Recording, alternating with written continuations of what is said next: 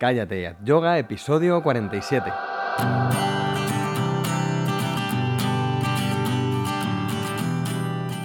Bienvenidos a Cállate Yoga, el podcast en el que hablamos de yoga, de la práctica, la teoría, las escuelas, los maestros, las posturas y todo lo relacionado con esta maravillosa práctica. Hablamos de yoga de manera normal, con los pies en la tierra y con sentido del humor. Hablamos de yoga, en definitiva, como si lo hiciéramos de cualquier otro tema. Soy Jorge Caballero, un practicante de yoga que también imparte clases desde hace tiempo. Hoy tenemos uno de estos podcasts de preguntas y respuestas de yoga, que me habéis hecho llegar, ¿eh? preguntas que me habéis hecho llegar por, email, eh, por el contacto en, la página web. Pero antes, bueno, como siempre, quiero recordaros que, mm, tenemos la plataforma de yoga en callateatyoga.com, el curso de yoga para gente normal, ¿eh? que, está dividido en siete secciones, que tiene las lecciones, clases de una hora y media, guiadas paso a paso. tenemos las rutinas, prácticas más cortitas, seguidos, sin explicaciones y sin nada, pues, rutinas para el trabajo, para antes de acostarse, para por la mañana levantarse, rutinas de meditación. Tenemos el apartado de yoga y salud también, en el que vemos tips de, yoga que para las lesiones del día a día y estas cosas. Bueno, tenemos un montón de cosas, teoría, filosofía, eh, el laboratorio con posturas en detalle e incluso fundamentos del yoga, una sección donde hablo de, bueno, pues de cosas relacionadas más con la pedagogía para profesores o para gente que quiere profundizar un poquito más en, el mundo del yoga.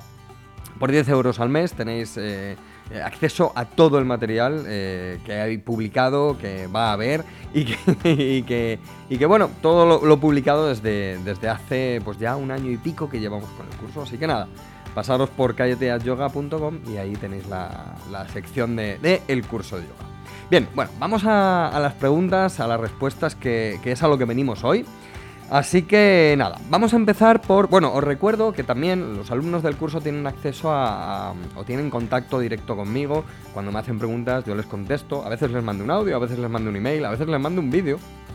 Y bueno, les, contesto de, inmediato. Lo digo porque a veces me, hacéis preguntas y bueno, a los alumnos les contesto directamente pero bueno, por tiempo, a los que no son alumnos, pues, les remito siempre a estos, a estos episodios, ¿vale?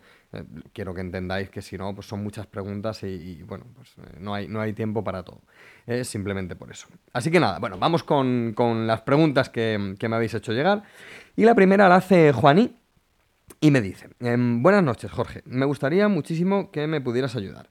Ayer estuve en un intensivo de yoga y en algunas posturas se ve que aprieto demasiado el abdomen. Vine con dolor y estoy manchando. Hice Supta Prasarita Padasana, pero como sé que aprieto, aunque he intentado todos los ajustes que conozco, no puedo hacerla bien. La hice en la pared, o sea que este asana no fue. Mi problema es que me he tirado haciendo pilates más de 15 años y sé hacer mula banda. Intento no poner el abdomen duro, pero no sé darle la información a mis músculos. El caso es que después de un año de hacer yoga, me he venido abajo, me siento torpe y siento que no avanzo aunque sea muy flexible.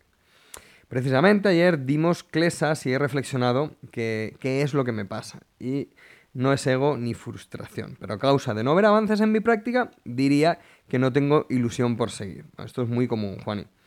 Em, por eso me pongo en contacto contigo. Mi profesor eh, me dice que practique en la pared, pero no sabe que todos los días me dedico a estas posturas unos 20 minutos. Gracias por poner en las redes tu experiencia y conocimiento. gracias a ti, Juani, por la pregunta. Bueno, eh, hay dos cuestiones aquí. Aquí hay, hay dos cuestiones. La primera, la de no avanzar en la práctica. Em, yo creo que no hay ningún practicante de yoga, eh, gente que, practique a diario, que practique semanalmente, que practique regularmente. Em, que no haya, se haya chocado con, esto, con esta barrera alguna vez. Em, esto nos pasa a todos. Nos pasa a todos y a mí un día mi profesor me dijo, tienes que confiar en la práctica. Y le hice caso, porque tengo mucha confianza en él, y le hice caso. Y, es verdad que, bueno, pues que al final eh, uno pasa esas barreras. Entonces, yo te diría, es una cosa común, hay un momento en el que, en el que parece que no se ve avance, eh, pero bueno, llevas un año practicando, es poco. Em, aunque seas flexible, pero si es que al final, además, ya sabéis que, en el yoga eh, son muchas cosas, ¿no? y el ajuste, la alineación Em, la conciencia, el detalle, es, va más, mucho más allá que el, que ser flexibles. Así que yo, Juani, te diría que no te desanimes, que sigas practicando, que no te desanimes, que sigas, que sigas, que tengas objetivos a, medio plazo, que tengas objetivos a largo plazo y que, y que no te desanimes, que sigas practicando. Quizá es un poco mm, escueto, ¿no? Lo de decirte confía en la práctica y ya está, pero, pero bueno, tienes que tener confianza en que, en que el cuerpo va a dar de sí, en que la práctica va a hacer... Mm, bueno, pues que haya movilidades extra, que mm, los ajustes vengan con más facilidad y todo eso va a calar además en, en más conciencia y mm, en más sabor de yoga. Yo en mis clases de, de yoga, tanto en las offline como en las online, siempre les hablo de los alumnos del sabor del yoga. Entonces tenemos que practicar intentando conseguir, más que un objetivo de llegar a un punto en una postura, eh, tenemos que, es mi opinión, tenemos que intentar em, coger ese sabor del yoga, eso que, que bueno, que eso que, como decía Wendair, nos hace mejor personas. Y eso que, em, que bueno, que cala dentro y que nos deja en un estado meditativo. Entonces yo te diría que, sigas, que sigas practicando, que es común, eh, ya sé que, que, sea común no es, no, soluciona nada, pero bueno, que no, lo que te quiero decir con que es común es que no estás sola, que, todos nos enfrentamos a eso, una vez o más de una vez, ¿eh? O sea que nada, anímate y sigue practicando. Lo que me dices de, mm, del abdomen, bueno, eh, claro, tendría que ver qué, qué práctica haces a diario. Porque quizá estás haciendo algo, eh, bueno, pues que, no te conviene mucho. No obstante, eh, no obstante, el tema de, hacer mula banda, eh, mira, yo te diría que practiques todas las posturas. Esto ya va en diferentes escuelas de yoga, incluso dentro de algunas escuelas de yoga hay ramas que, que en esto se diferencian. Pero yo te diría, ya que además me plantees este problema, que mm, intentes dejar el abdomen pasivo, completamente pasivo, en todas las posturas que hagas. Que hay alguna postura que requiere que el abdomen, de por sí en la postura, eh, se tense, no te preocupes. Si el cerebro ya sabe muy bien lo que tiene que hacer con el abdomen. O sea que, y además no, no quiero entrar ni siquiera en qué posturas y qué no posturas. No, vamos a olvidarnos de eso. Yo te diría que hicieras toda la práctica que puedas con el abdomen pasivo. ¿Vale? Y que pruebes así a practicar una temporada. También puedes hacer Urdhva Prasarita Padasana, la fase 3, con los pies apoyados en la pared. En vez de, como, como me comentas, con, con, las piernas estiradas, con los pies en la pared, haciendo un ángulo de 90 grados y centrándote solo en los gestos de em, espalda y, brazos hacia atrás. Y además, completando esto eh, con el vientre en calma. ¿eh? A ver qué pasa por ahí, a ver si tomas conciencia de, qué va pasando en el abdomen y de cómo puedes ir dejándolo en calma. Pero vamos, ya te digo, también tendría que ver qué práctica haces, si tienes alguna lesión más. Me falta un poquito de información, entonces, eh, bueno, pues quiero que cojas esta información que te doy, bueno, pues un poquito con, no con pinzas, pero bueno, que, quiero decir, con lo que conozco, con lo que me has dicho, te contesto así. Quizá si supiera algo más, Juani, pues eh, podría profundizar un poquito más. Pero bueno, eh, Urdu va a Padasana fase 3, con los pies en la pared, ¿eh? haciendo un ángulo de, 90 grados, con los pies separados y bien paralelos, para que la pelvis esté en su sitio. Muy importante esto, ¿eh? vigila también esa, esa manera de colocar los pies en todas las posturas, para que la pelvis esté en su sitio y el sacro esté en su sitio y se estire la, la espalda correctamente y la pelvis no esté en anteversión, en retroversión eh, por, culpa de estos pies. ¿Vale? Así que bueno, espero que, te sirva esta respuesta y si no, me, vuelves a preguntar, me das algún dato más para que yo pueda saber. Bueno, vamos a irnos con... Vamos a ver, que os tengo aquí a todos. Vamos a irnos con Estivaliz. Y me pregunta, Veo, bueno, esto también es muy común, es muy común. Qué bien, qué bien. Veo que me cuesta abrir los dedos de los pies y que tiendo a levantarlos al clavar la bola del dedo gordo en la pared. Eh, suelo o aire. Eh, supongo que es cuestión de práctica, ¿no? Efectivamente, Estíbal, efectivamente. He tenido que... Ah, y bueno, y me dice otra, otra cosa que es muy interesante, y por eso también la meto aquí.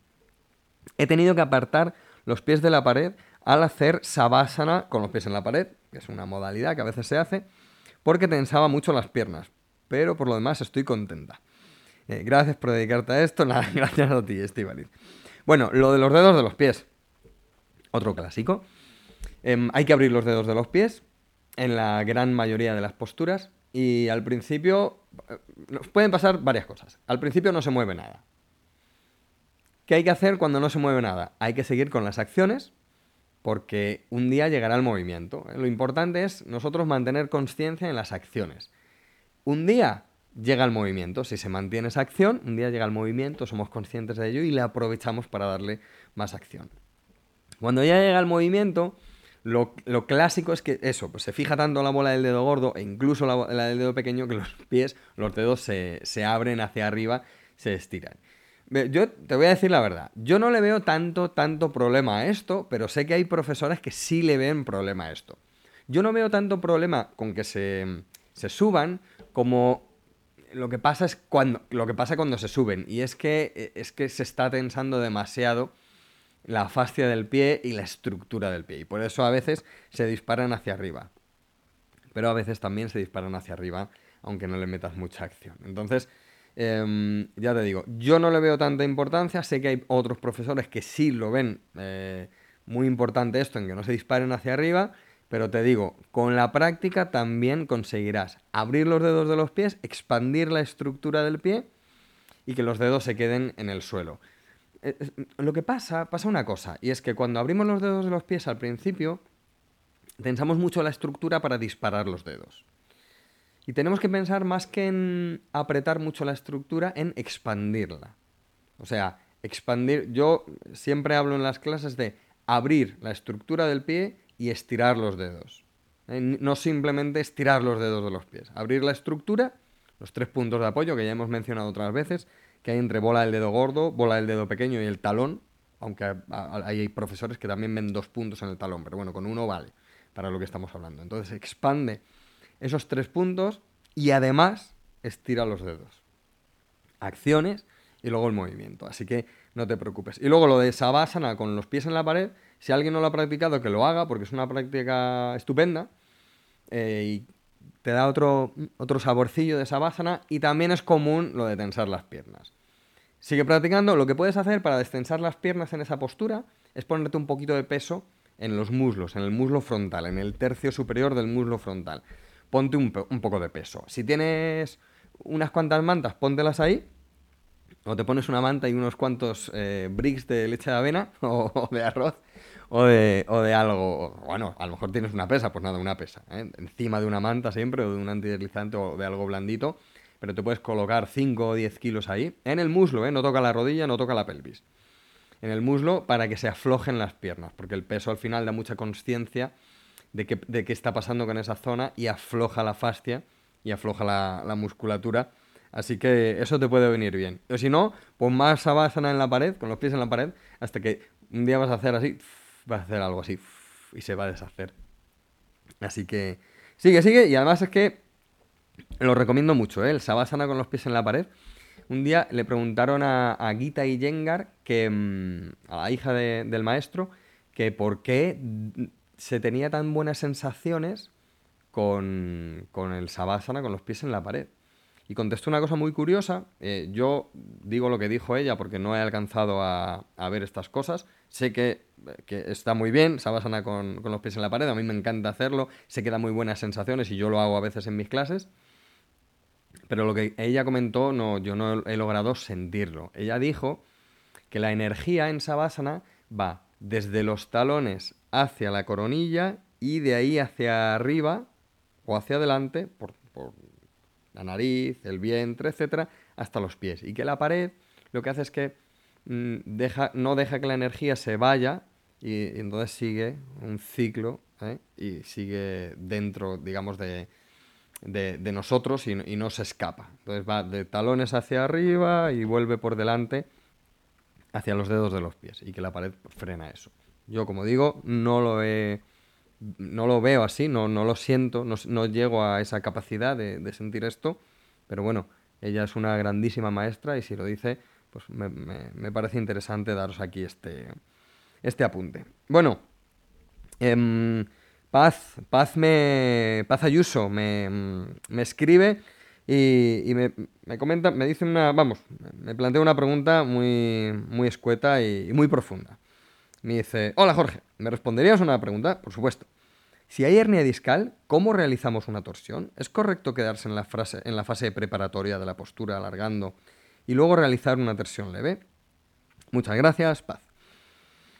Pues, em, claro, Paz, eh, esta pregunta es muy inteligente, porque claro, Paz eh, eh, me dice, claro, en una torsión, ¿qué pasa con el, con, el, con el, disco intervertebral? Y lo que pasa en las torsiones con el disco intervertebral es que em, se reduce su espacio.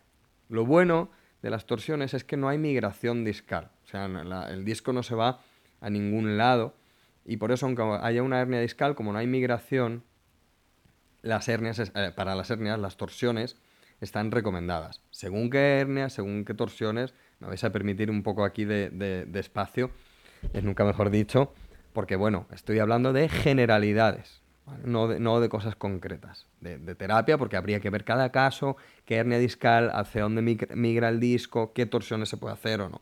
Pero bueno, como algo general, eh, sí se hacen torsiones en las hernias discales, y sí, sería eh, correcto quedarse en la, en la, fase preparativa de la postura, ajustando los gestos de la torsión. Recordad que hay, en una torsión está el giro y los gestos de la torsión. O sea, en una torsión no es girar y ya. Hay los gestos propios de la torsión y luego está el giro. Después de eso está el giro. De esto hemos hablado en.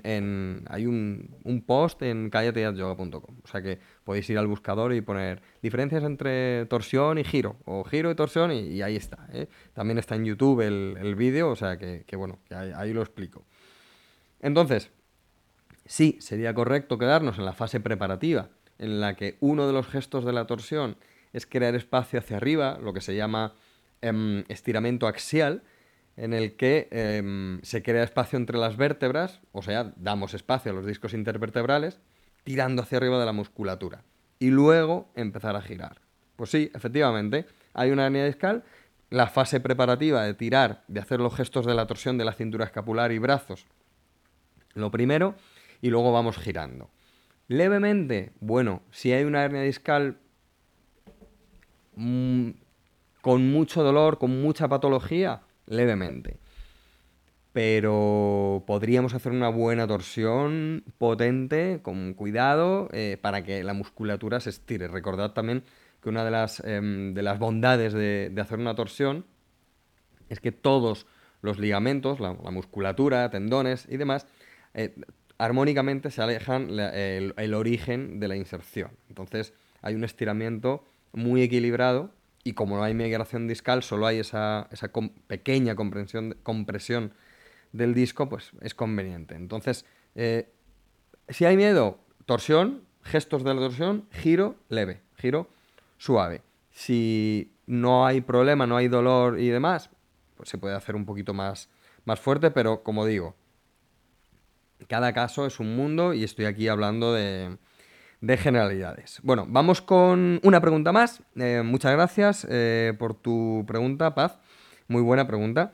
Vamos con una pregunta más que nos la hace Andrés y me dice, Andrés es un alumno del curso, eh, le contesté, pero bueno, me, me ha parecido muy interesante meter aquí esta pregunta. Me dice, hola Jorge, en mi caso particular tengo las piernas un poco arqueadas, en paréntesis.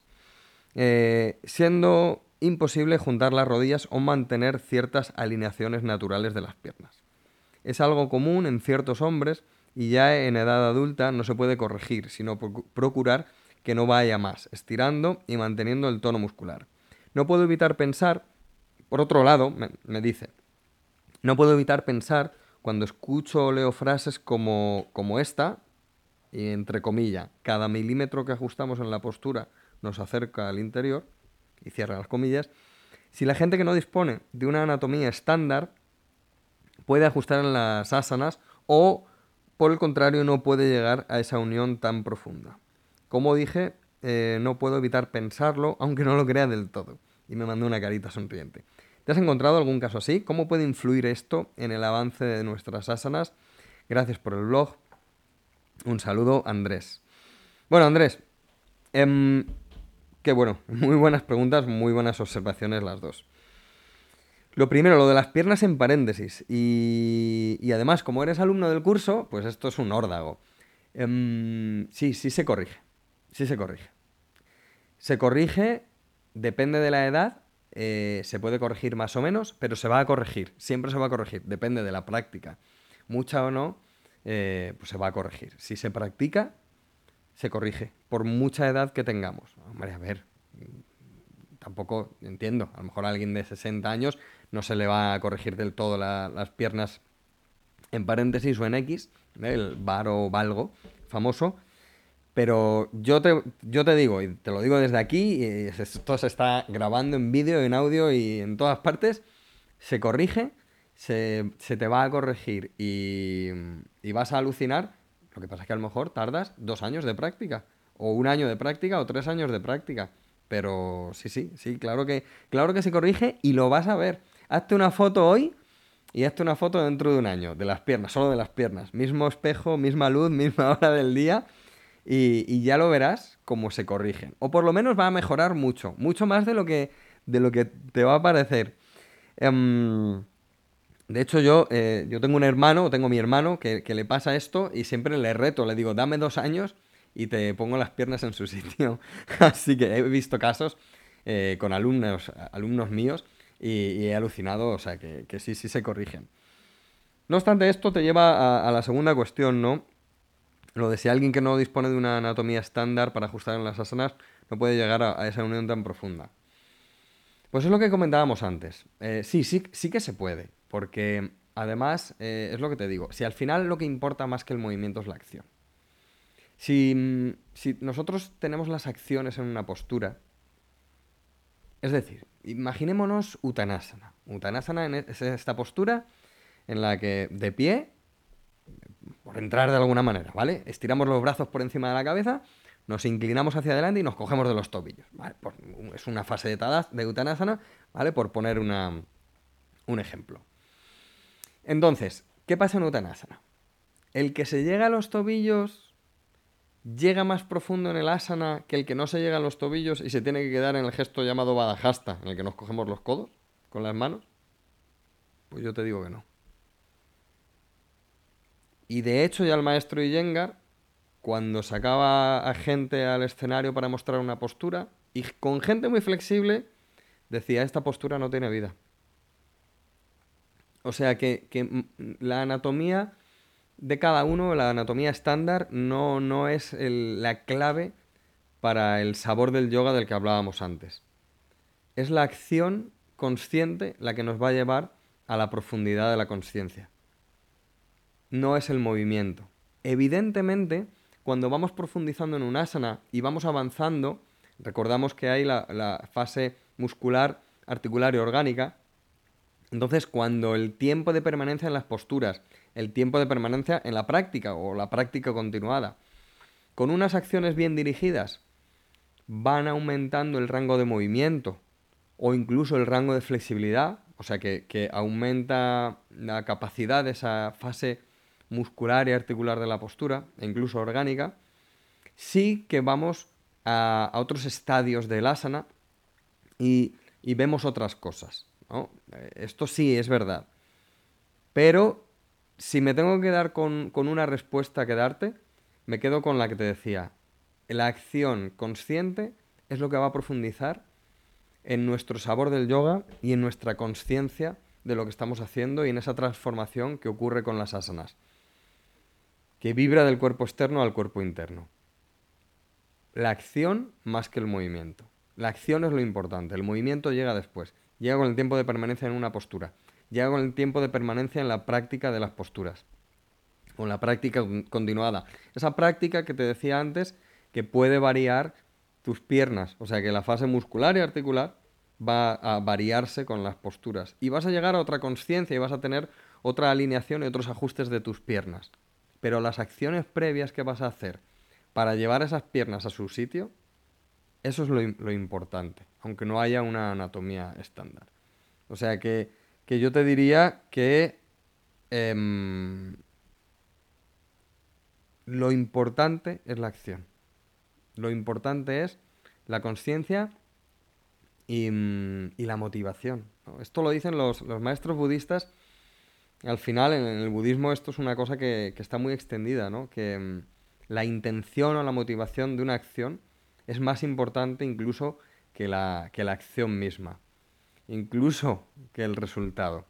Entonces, el resultado de una asana bien ejecutada con una acción correcta va, va, a ser bueno y al final te va a ajustar esas piernas o, lo que haya que ajustar y luego eso te va a dar más profundidad en, en, la propia hondura de la postura, en la propia hondura de la asana. Pero, pero bueno, eh, la acción es lo importante, la acción es lo importante. Así que nada, muchas gracias por tu pregunta Andrés. Se van a quedar fuera unas cuantas preguntas, hay muchas porque hay acumuladas, entonces eh, a ver si voy intercalando los podcasts normales con estos de preguntas y respuestas. Y, y, sigo, y sigo contestando a todo esto tan interesante, tan, tan interesante que me mandáis los alumnos, que me mandáis los suscriptores de la newsletter o, bueno, los seguidores de YouTube, del podcast y de la página en general. Así que nada, bueno, espero que me sigáis acompañando en este pequeño y humilde viaje de yoga y que podamos eh, seguir aprendiendo todos juntos, porque al final ese es el objetivo del yoga y de la vida.